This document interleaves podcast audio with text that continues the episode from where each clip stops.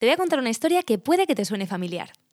El otro día me llamó mi hermano mayor para decirme que se había quedado enganchado de la lumbar, que estaba hecho un cromo, y lo primero que hizo fue ir al médico y le pautaron reposo y analgésico. Mi hermano, que trabaja en, en, un almacén cargando cajas, hizo caso riguroso al médico porque necesitaba volver a trabajar, y lo que pasó con el reposo es que se encontraba todavía peor. A las semanas le dieron el resultado de una resonancia y la resonancia decía que tenía una hernia, con lo que todavía saltaron más las alarmas y la indicación de reposo se hizo más grande. Pero mi hermano me decía que no quería reposar, porque cuando iba a trabajar se encontraba mucho mejor cuando se movía, cuando calentaba el cuerpo y se mantenía activo, en comparación a cuando estaba parado y reposaba. Y de esto es de lo que vamos a hablar en el episodio de hoy. ¿Cuáles son las pautas más comunes ante un dolor lumbar agudo y por qué no hacerlas caso al pie de la letra? Soy María Plaza, fisioterapeuta y profesora de Pilates, y con este podcast pretendo darte una herramienta para ayudarte a entender un poquito mejor tu cuerpo de la mano de la fisioterapia y el ejercicio. Espero poder resolver todas tus dudas. Si quieres conocer un poquito más de mí, te invito a formar parte de mi estudio de Pilates Online, donde encontrarás todas las pautas necesarias para mejorar tu salud a través del Pilates. Y con esto, empezamos. El dolor lumbar es una de las patologías del aparato musculoesquelético más comunes. Y cuando me refiero a aparato musculoesquelético, me refiero a lo carnal, a los músculos, los ligamentos, las articulaciones.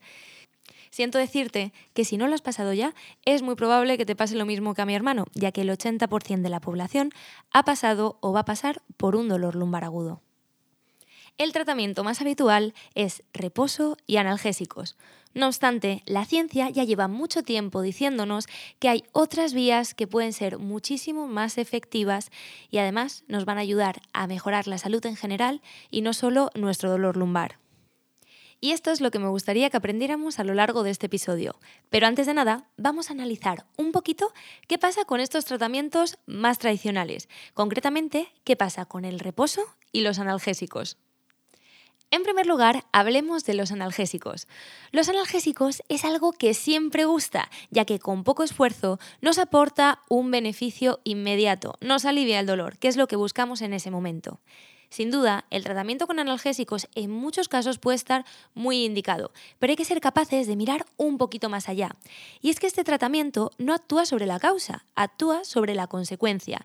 Si nos limitamos a tratar nuestro dolor lumbar simplemente con analgésicos, el problema de base se mantiene ahí, y lo que puede provocar es que tengamos problemas a largo plazo debido al abuso de este tipo de tratamientos.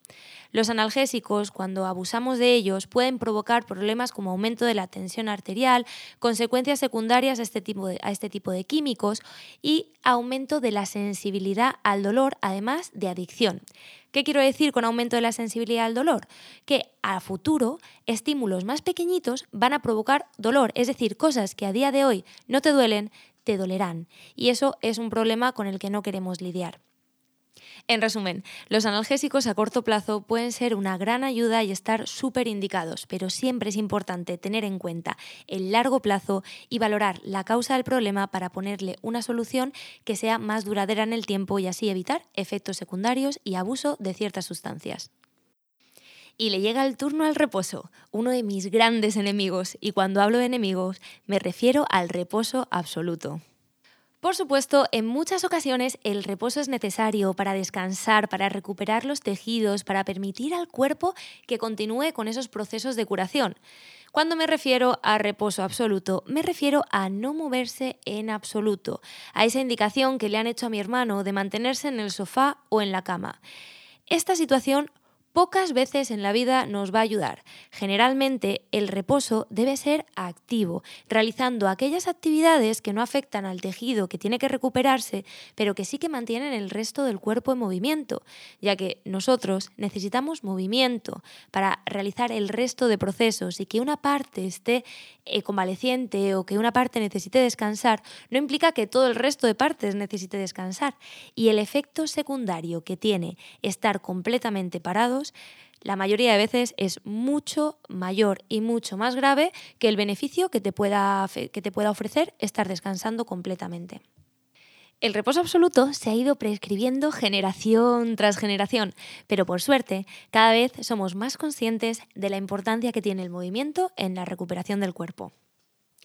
Un reposo activo, en el que respetamos la zona que necesita reposo, pero mantenemos activo el resto del cuerpo, nos permite mantener activa la circulación, mejorar la fuerza, mejorar la movilidad y de esta forma echarle una mano a nuestro cuerpo, que generalmente es muy listo y tiene muchas posibilidades de autocuración.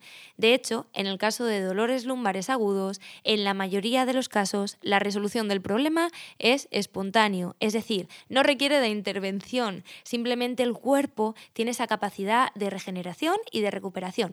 Pero cuando le ayudamos un poquito con una activación ligera que vaya fomentando esta recuperación, siempre va a ser mucho más rápido y vamos a obtener mejores resultados.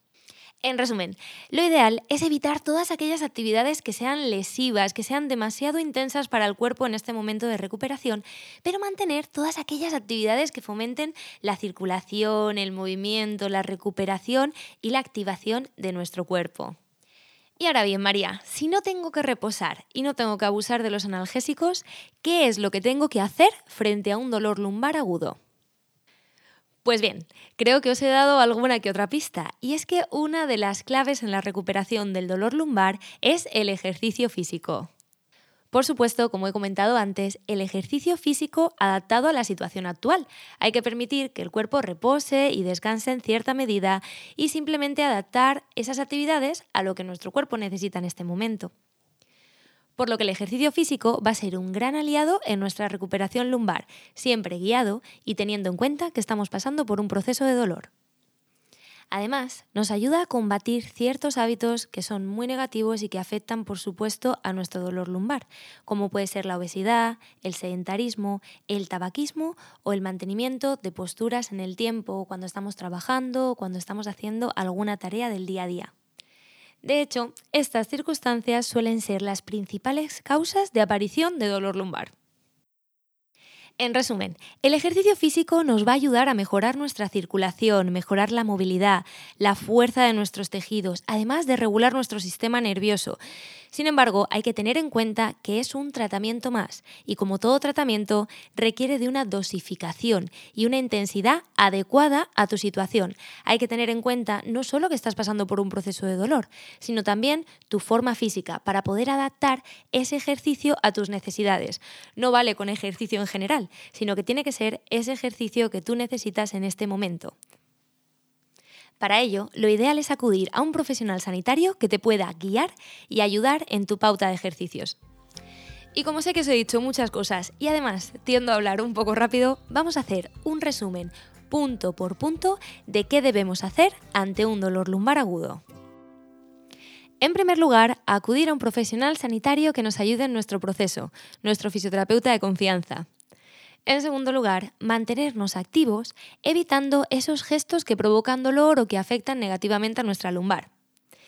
Por supuesto, evitar largos reposos y largos tiempos parados, ya que nos va a afectar negativamente al futuro. Evitar el abuso a medida de lo posible de los analgésicos. Y analizar el origen del problema para poder entrenarlo y atacarlo de raíz. Y con esto último me voy a enrollar un poquito más. Para ello, volvemos al ejemplo de mi hermano. Imaginar que el dolor lumbar de mi hermano proviene de que un día le han mandado subir una carga mucho mayor de la que él está acostumbrado a cargar en el almacén. Y esto ha provocado una sobrecarga en su lumbar y este dolor posterior al abuso de, de sus fuerzas, al abuso de su cuerpo. Una vez pase este dolor agudo, lo ideal sería entrenar su cuerpo a la función que va a hacer mi hermano. ¿Por qué? Porque ante un abuso tenemos dos opciones. Una, evitar el gesto y dos, entrenar el cuerpo para prepararnos a ese gesto. En el caso de mi hermano, como es su trabajo, no puede evitar el gesto sin cambiar de trabajo y ahora mismo pues no es una posibilidad y no siempre lo es. Por lo que lo ideal es adaptar su cuerpo a esas necesidades que va a tener en el futuro. Una vez haya pasado el dolor más agudo y una vez haya pasado el proceso de inflamación y el proceso de recuperación, hay que entrenar el cuerpo para conseguir que estas actividades que mi hermano se va a encontrar en el día a día en el almacén no supongan un problema, ya que su cuerpo está preparado para llevarlas a cabo. En resumidas cuentas, tenemos que intentar que eso que ha provocado el dolor de mi hermano no vuelva a pasar, ya sea evitando el problema o adaptando nuestro cuerpo a la situación. Y sin duda, la segunda versión es un poquito más amable con el futuro de mi hermano. Por supuesto, esa adaptación también va a venir a través del ejercicio. Y por esto digo que el ejercicio es un gran aliado en la recuperación del dolor lumbar. Espero que todo esto os haya servido para arrojar un poquito de luz a cómo abordar un dolor lumbar. En este primer episodio quiero aprovechar para presentaros la sección de preguntas. Tanto aquí abajo como en una cajita que os dejaré todos los miércoles en mi Instagram, maplaca barra baja fisio, podréis dejarme todas las preguntas que tengáis en relación al siguiente tema que vamos a tratar. Por supuesto, os dejaré el tema con anterioridad para que así me podáis plantear todas las dudas y juntos aprender a mejorar nuestra salud de la mano de la fisioterapia, el ejercicio y el pilates. Y para estrenar esta sección, os traigo una de las preguntas que más me habéis hecho en relación con el dolor lumbar. Cuando me duele la lumbar, ¿tengo que llevar faja? ¿Sí o no?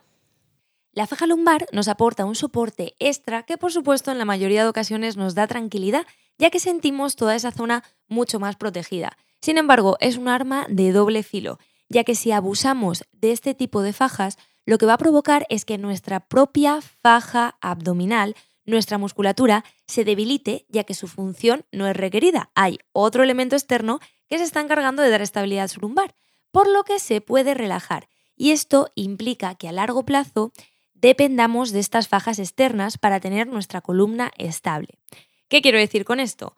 Que si vamos a hacer alguna acción concreta que sabemos que implica mucha carga y que sabemos que nuestra lumbar puede sufrir, podemos utilizar de forma puntual una faja lumbar, pero no más de una o dos horas al día. El resto de tiempo tiene que ser nuestra propia faja abdominal la que se encargue de estabilizar, ya que de otra forma vamos a perderla y vamos a tener un problema a largo plazo, ya que dependeremos constantemente de una estabilización externa para tener nuestra columna en el sitio en el que tiene que estar y para poder hacer todos los movimientos de forma segura.